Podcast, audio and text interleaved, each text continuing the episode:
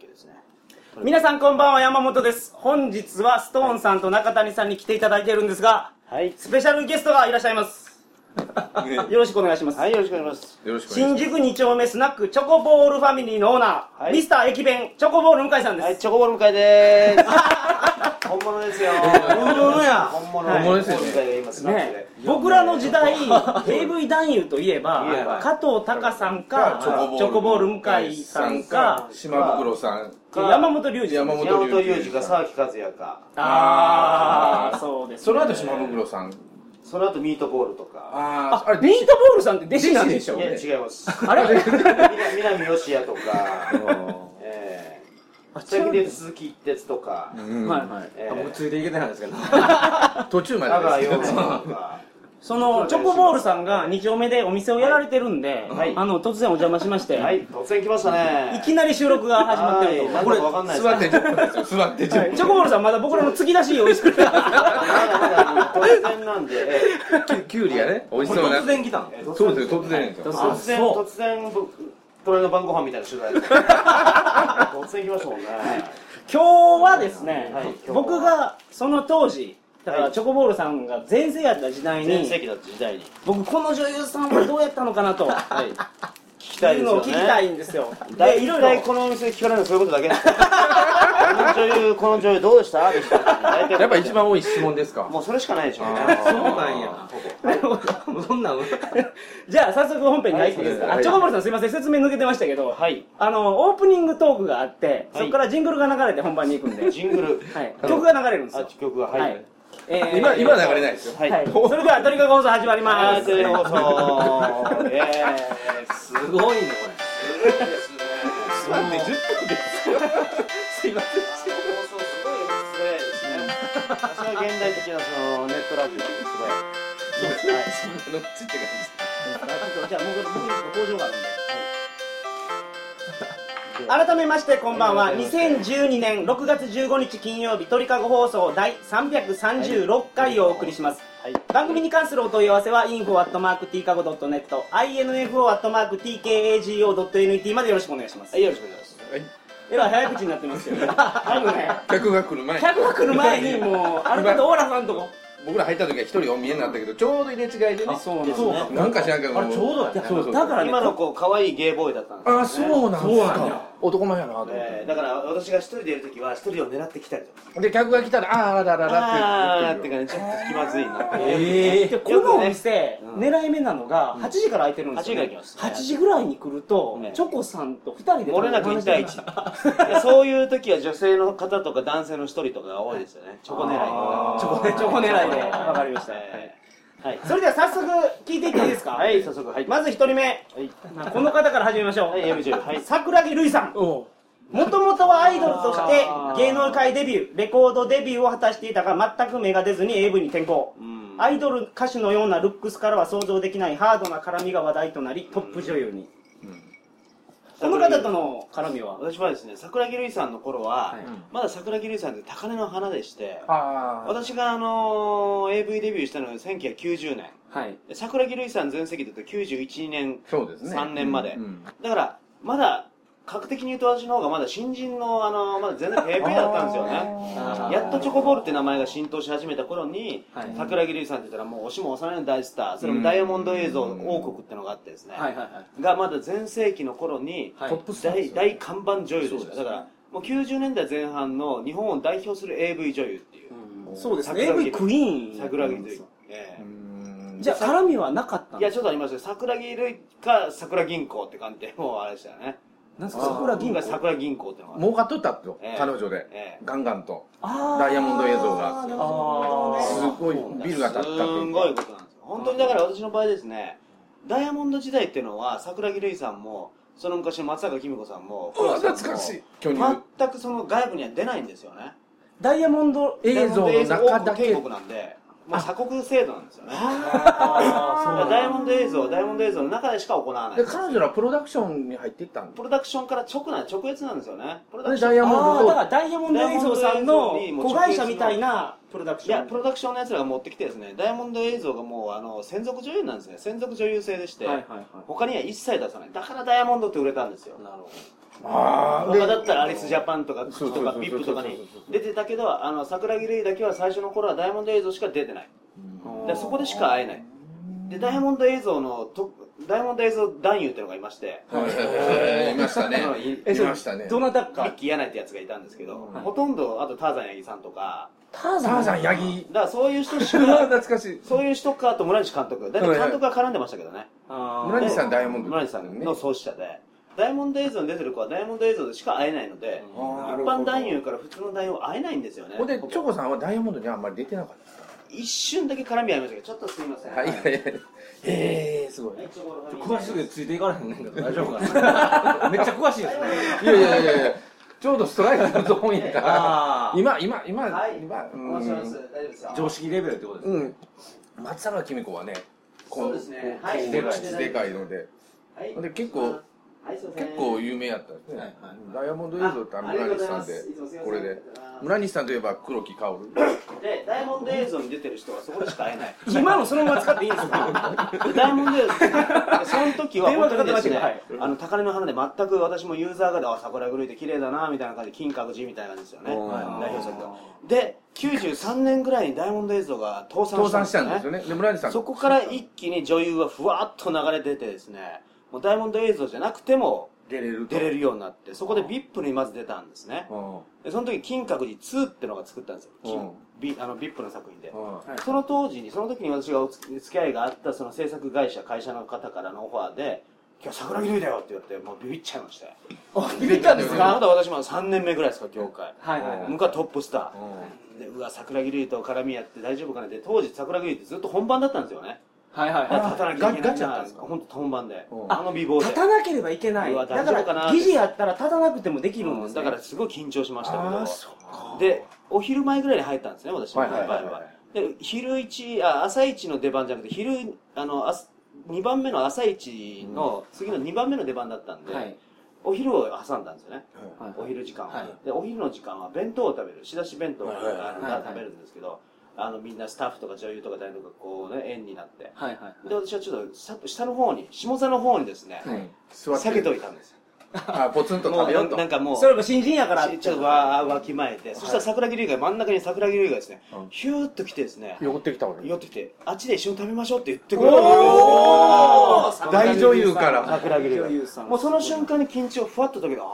あこれがプロやーこれは本当にいい人なんだなっていうか。だってそう。ういうのって男優さんがやる仕事やと思そううそうそう思ういじゃなやいいでやそれはまたいい大変だったら何年もやってればできますけどまだそんな金出しの大変ああはーそううんだあそうそう偉そいう偉あいやっぱランクから来たらあーそりゃそうだやっぱそういうのもしてはったんですよそんなで桜木類にそうやってあの一緒に食べましょうって言われて頼んで一緒に食べて、うんそれからなんかテンション上がってああいいことなと思ってやる気がガソリン起こってなんとか仕事をこなした無事に撮影終わりましたねいい話ですねいい話ですよ一人これぐらい重たい話があると終わるんでしょう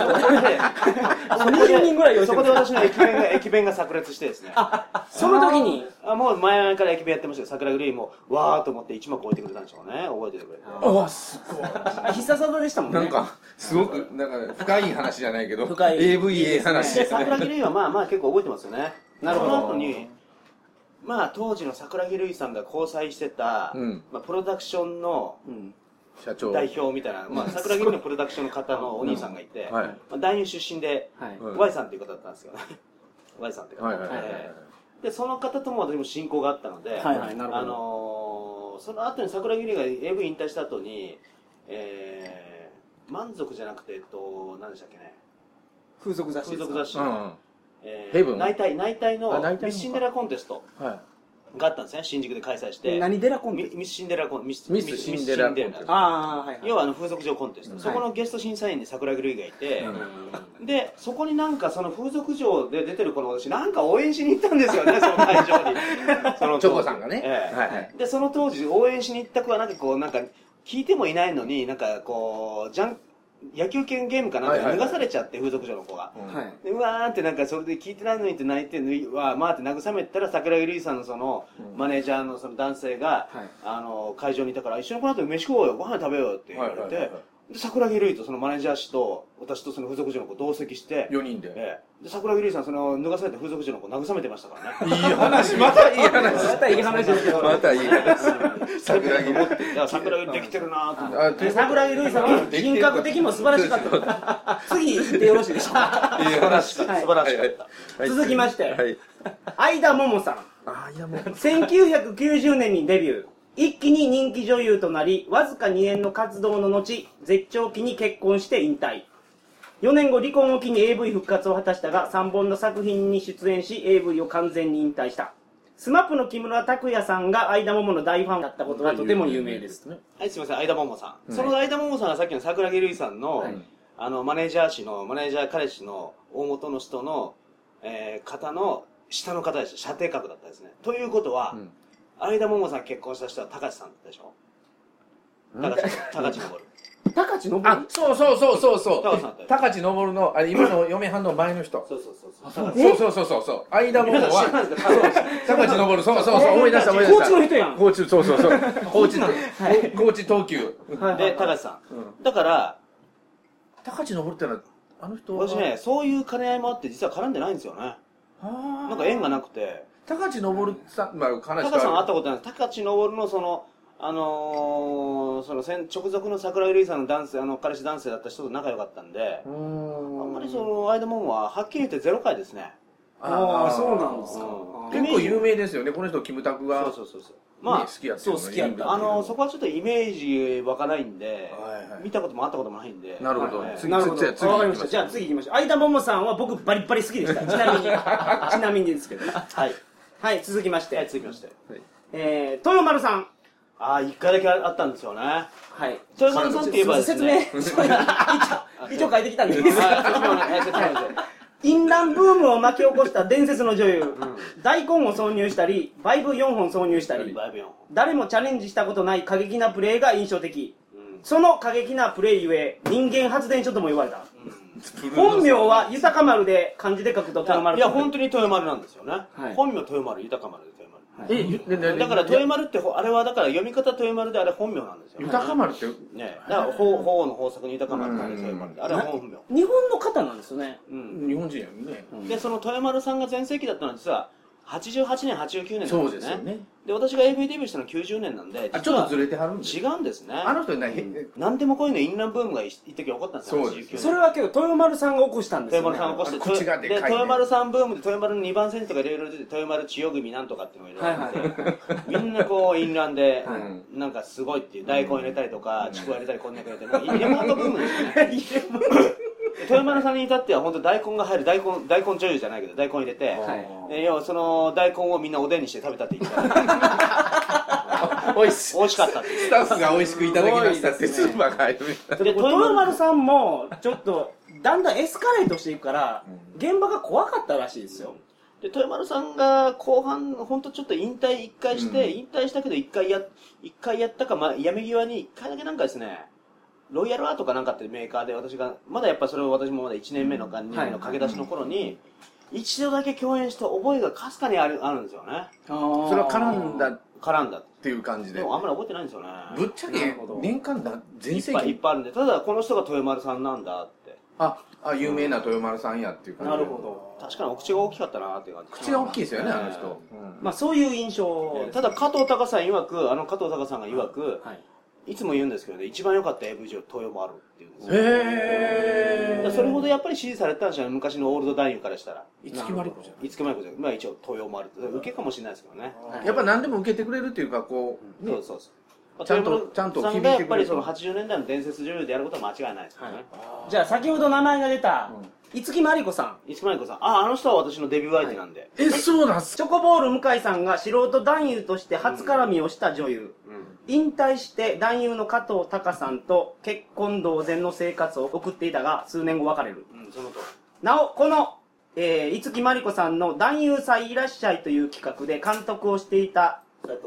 斉 藤さんが玉まで黒く日焼けしているチョコボールさんを見てチョコボールとん。命チ名ョコボールチョコボールみたいだねってだから それでチョコボール。はい、この五木マリコさんがいなかったらチョコボールは出なかったと思いますあー向山さんでやってた。これが、あれですか、その素正真人、正銘の私の初デビュー作で素人知る男優募集作品いでや、当時知る男優なかったんで男優募集なんでああ、はいはいはいはい。ちゃんとした絡みがあってってことですえねえ。で書類選考があってそこでまあ写真が目に留まって呼ばれてで新宿のどっかあの中村屋かなんかではいあの面接を受けて、はで何月何日来てくださいって言われてなんか三軒茶屋かどっかのスタジオに行って、はいでその時に五木まりこって全あの事前に聞かされてたんでちょっと予習復習をしてうんわあすごい人だなと思ってうん綺麗な人でうんで素人で行った時が五木まりこでしたねであの時すぐ立ちましたかだからそれもやっぱり桜木瑠衣さん同様五木まりこさんも優しい方だったんで基本的にあの人って、緊張しないでって感じではいはいはい優しくしリードしてくれたんであの人はそ、底なし沼って言われるんですよね。ええで当時行ったことがないっていうか。当時だから珍しいうん、当時は珍しい本番インラン女優って感じであんな綺麗がなのガンガリガリガだンったんガンですね。ガンガンやってましたよねだからやっぱ私りがそのデビューした時にうん五木まりこさんと加藤隆さん一緒に帰ってましたもんねあ、もうもうおお付き合いされて当然のおあ付き合いでこそっと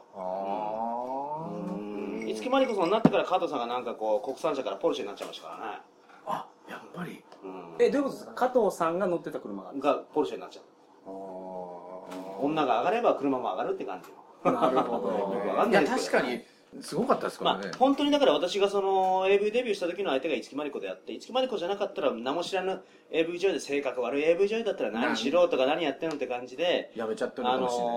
ーうまくリードしてくれなかったら私もできなくてチョコボール向井が生まれなかったかもしれないですよねということは、うんデビュー相デビュー戦相手が良かったと、だからプロレスでも何でもそうなんですよねデビュー戦デでビすューよね戦がいい人を当てないとうんその選手は伸びないと、なるえー大物当てない深といですね、 うん、じゃあ続きましていいですかはい続きまして、ははいすごい。えー、卑弥呼さんあ1990年にミス日本の東京代表に選ばれる翌年に日本のトレイシー・ローズという肩書きでデビュー、えーダイヤモンド映像の破綻を防ぐため村西監督に数千万を貸したところが踏み倒されて有名な大きくマスコミに取り上げら有れ名たなと、話ですよね、ーうんまあ、この辺はあまり言えないでしょうけどまあまあ、はい卑弥呼さん、その先ほどの村西帝国で、ダイヤモンド帝国の子だったので、はいやっぱり絡みなかったですね、その当時は。ああ呼ばれてなかったと、うん、鎖国なんで、そこは。入れないんもですよもね。のすごくスタイル良かったですよね足がやっ長ぱくてミスなんとかですもんね。で足が長くてで、もう胸も大きいし綺麗で整ってでこんな綺麗な子がっていうのは当時の売りやったんですよね彼女で、クリスタル映像出たんですよ。はいはいはい えダイヤモンド映像からダイヤモンド映像が潰れた後に、はいうんクリスタル出たんですよ。はいで、その時に一回会ってますね。彼女は復活してないです復活じゃなくて、そのままの流れで。フェードアウトダイヤいやダイヤモンド映像が倒産した時に、うんそのやっぱりそのお金もその持ち出してたのに、うんやっぱ稼ぎが欲しいわけですよ、うんでもうちょっと活躍したいなと思った時に当時日比野正明さんって監督さんがはいはいはいはいはいはい卑弥呼さんにもうかなり熱を上げてたんでその日比野正明さんがもともとクリスタルにいた方なんでダイヤモンドからそれで引っ張られてでひ日比野正明さんが持って行ってたクリスタル映像で撮影した時に呼ばれて行ったんですけど、まあなんて綺麗な人だろうなと思ってすっごい綺麗なんですよあんまり私興味わからなかったですね当綺麗時あの背が高く髪の毛長くてねあの実はですね、はいチョコボール向かいあんまり綺麗すぎるとダあメなんんまで興味わかないんですよねあちょっとひ曲がってた方なんがかちょっとちょっとブサイクめな方が興味あったななんてことを言 ってだますから卑弥呼さんみたいな綺麗すぎるとなんすっかごい綺麗まあミス日本の東京代表ですからね素晴らしいですよそうなんです。うんそうなってから AV 女優としてだからこんな綺麗な行ったっ当ていう時のがはこんなスタイルのいいこんな綺麗なまあダブル朝のみたいな感じだったんですダイヤモンド映像ってのは本番絶対本番主義なんですねああのダイヤモンド映像だけは本番ですっていうような歌い方してましたんでだから当時でプロレスで言ったら本当に UWF では真剣勝負ですみたいなはいはいはいはいはいはいはいはい他はプロレスですみたいな感じで前田明みたいなこと言ってたわけですねだからあのえぐいこともやってたんでしょうね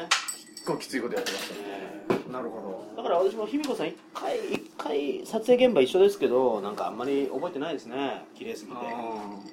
どすごいわわかりました、はいじゃあ続きまして、はい有賀美穂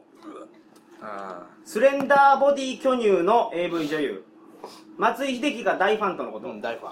ンなお松井秀喜は球界随一のアダルトビデオ通として知られておりトースポには野球界の AV 博士と命名されているですよね松井秀喜が公言している大好きな AV 女優は2人しかいないと有賀美穂ありがということで有賀美穂さん僕大好きでしたうんすごい痩せてんのにおっぱい大きいんですよそうですね当時その入れパイでもないのに痩せてる子がおっぱいを聞いてなかなか珍しいんです よねうんあそうなんはいあのー絡みはあったんですかあんまり覚えてないですけどねあったようななかったようななるほどなるほどなんかチョコさんの顔が曇ってるん であ次い行きやましょういやそこちょっと掘り下げていきましょう、はい有賀美穂じゃなくて松井秀喜さんに関して あはいはいはい待ってそっちの方がいいよ松井秀喜さんは本当にですねまだあのージャジャイアンツのですね、そんなにそのまだルーキーからちょっと出だしの頃に、はいうんやっぱりですねなんか年末の抱負として言ってくれてましたよねどういうことなんかですねインタビューで、はいなんかこの来年はあのーなんとかタイトル目指しますとか野球選手言うじゃないですか、あのインタビューで、そしたら来年はチョコボール向かい目指しますって言う、えー、すげえうわすごいこの人 AV よく見てんなって本当に聞いたらものすごい量を見てんですねめちゃめちゃ見ててそうですねだからニューヨークに行ってもものすごい日本から送ってもらって そうだからあのスポーツ新聞の記者とかが AV あのめっちゃ持トっーてきトてたーでスしポょの松井藩のあの松井さんのうん松井藩って方が、あのトースポすぐ AV 入りますからすぐ上げたんですよねうんでどうぞどうぞとポンポンポンポンやってるんだそうそうそうそうで松井さんも喜んで喜んでそこで AV いっぱい見た中でチョコボール向かいってのは目に留まったんでしょうね えー、松井あれですけどすごい有名でした松井さんが AV 好きっていうほのんはのすごい有名でですすねねええただトースポだけだったんですよね法律もどこもやってだからまだあやっての清原さんがジャイアンツ時代なんかとかに、んなんか私のその男優仲間の島袋君が、ないはいはいはいはいなんかトータルワークアウトでどっかのジムでトレーニングした時にやっぱり清原さんと話しかけられたらしくて、は今度合コンしようみたいなこと AV 上いっぱい連れてきて合コンしようみたいなこれで実現したいやしなかったですあーないんや私は松井松井秀喜連れてくからみたいな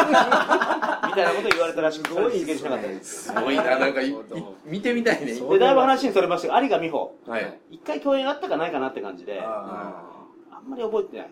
ああのあんまり印象がないってーことね印象だから私あんまりだから綺麗めって覚えてないんでしょうねすごい綺麗ですもんねすごい綺麗ですね綺麗わ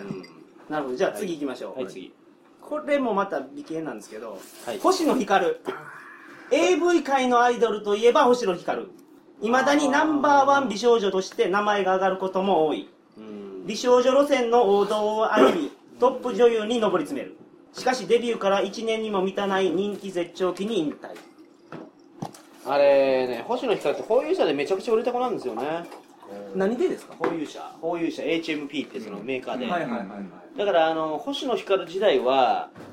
やっぱりその私もさっき言ったように923年なんでまだ新人時あ代ので彼女出てきたの90年90年代ですよ90年1 90年91年ぐらいですよね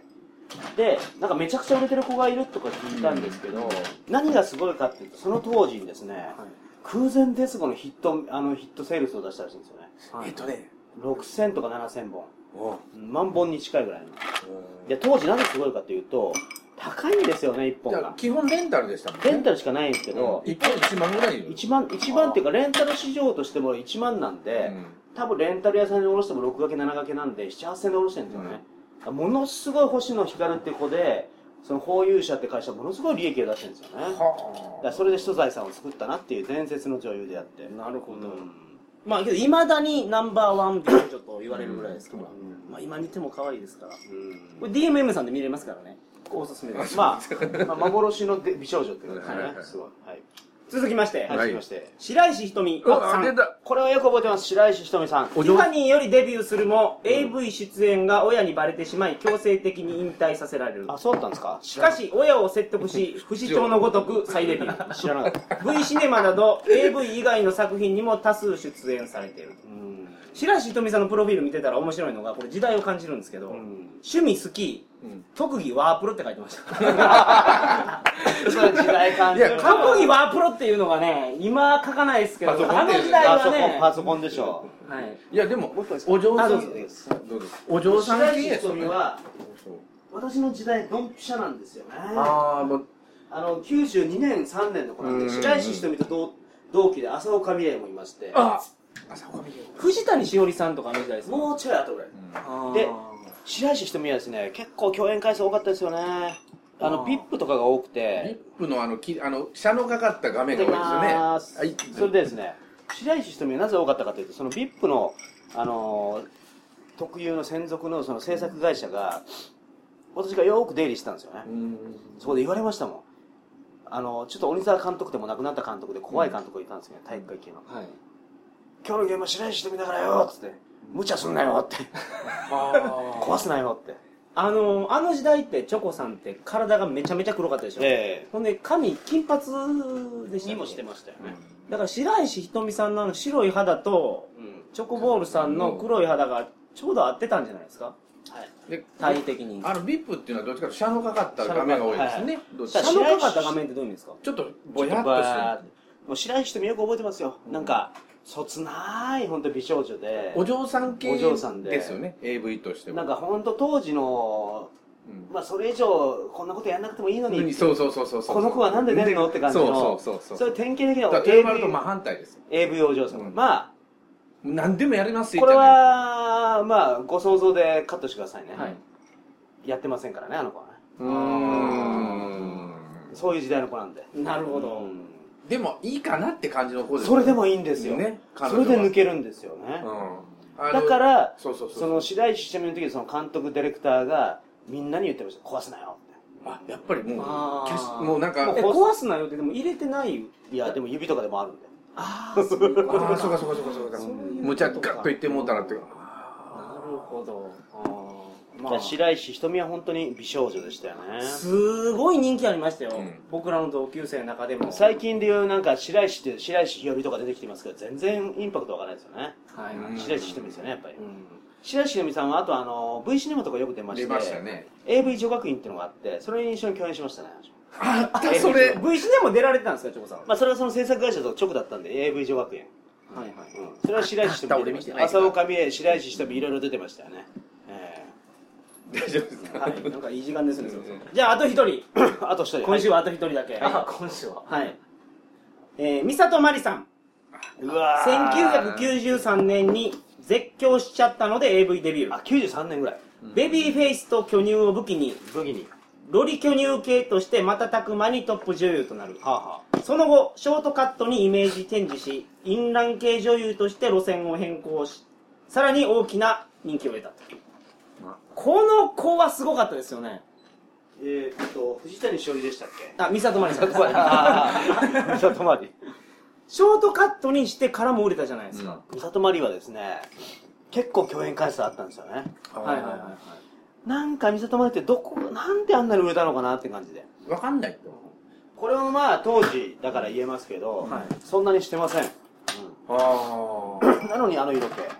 い。え、あのは、じゃあ演技やったってことなんですかおそらく。へー大したもんなんですよそれはすごいわ。でも三里まりは、私あんまり近づけなかったですよね。なぜかっていうと、あの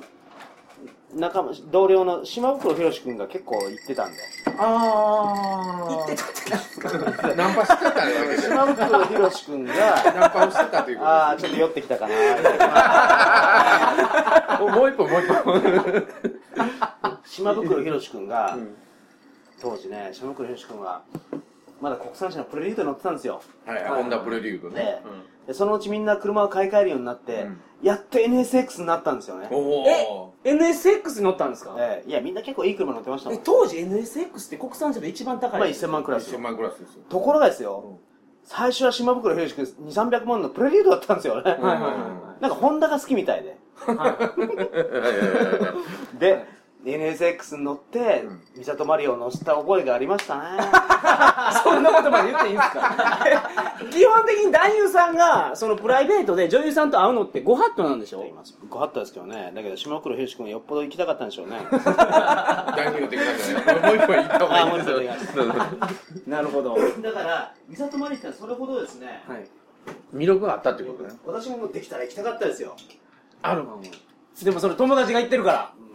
あとね、あれなんですよね。いただきます。あの、三里マリ的にタイプがなんか違ったんでしょうね。あ、寄ってきたらいただ きます。はい三里マリはですね、なんかですね、当時のあれで、インタビューで、マッチョがあんまり好きじゃなかったみたいで。あうんシュナボールさんもどっちかというとガチッとしてますから、いやそうでも面白い系でああ喋りがうまいですからねあの人はで美里マリとは本当に私も本番したかったですよあないんですかないんですよまあ絡みは何回かあったけどなるで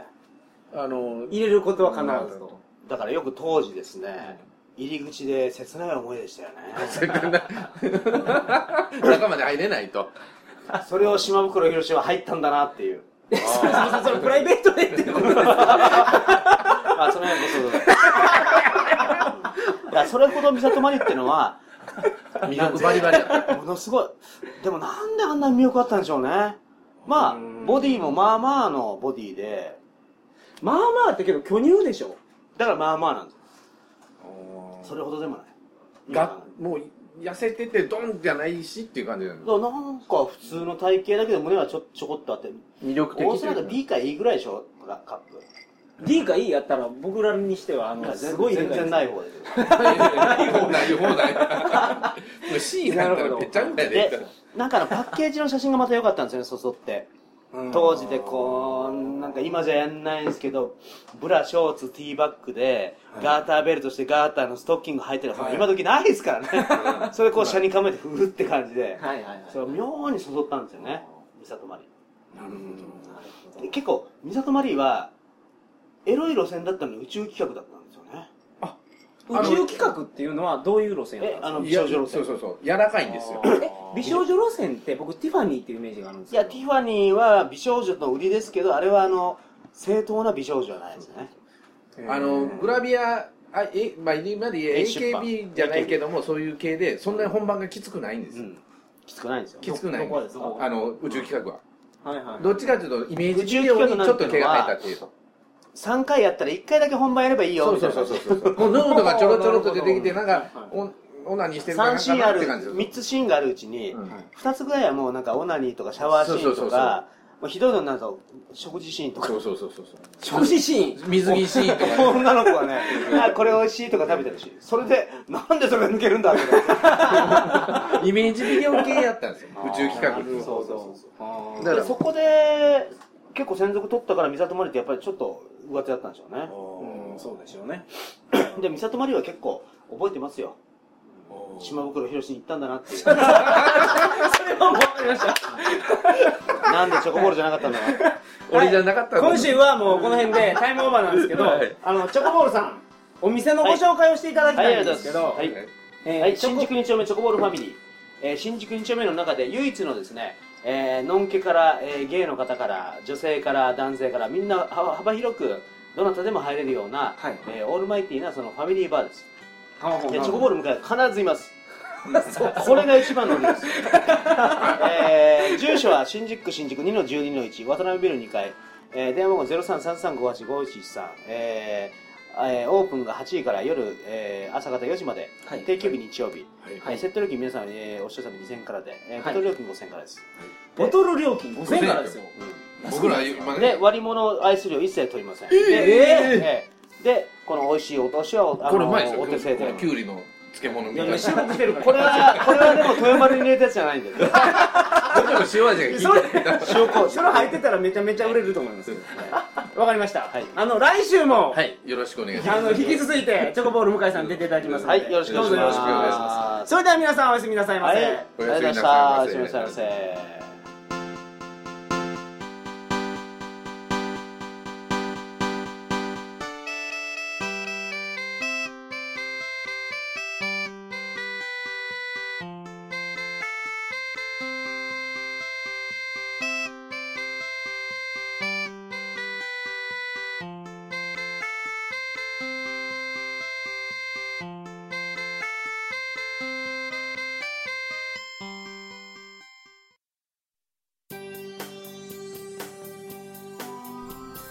アダルトビデオ楽しんでるいまいちかなーなんて寂しいこと言ってるあなたにいいこと教えてあげるこの番組を聞けばとっておきの AV が見つかるはずよいいインターネットラジオ AV 人生相談聞いてみて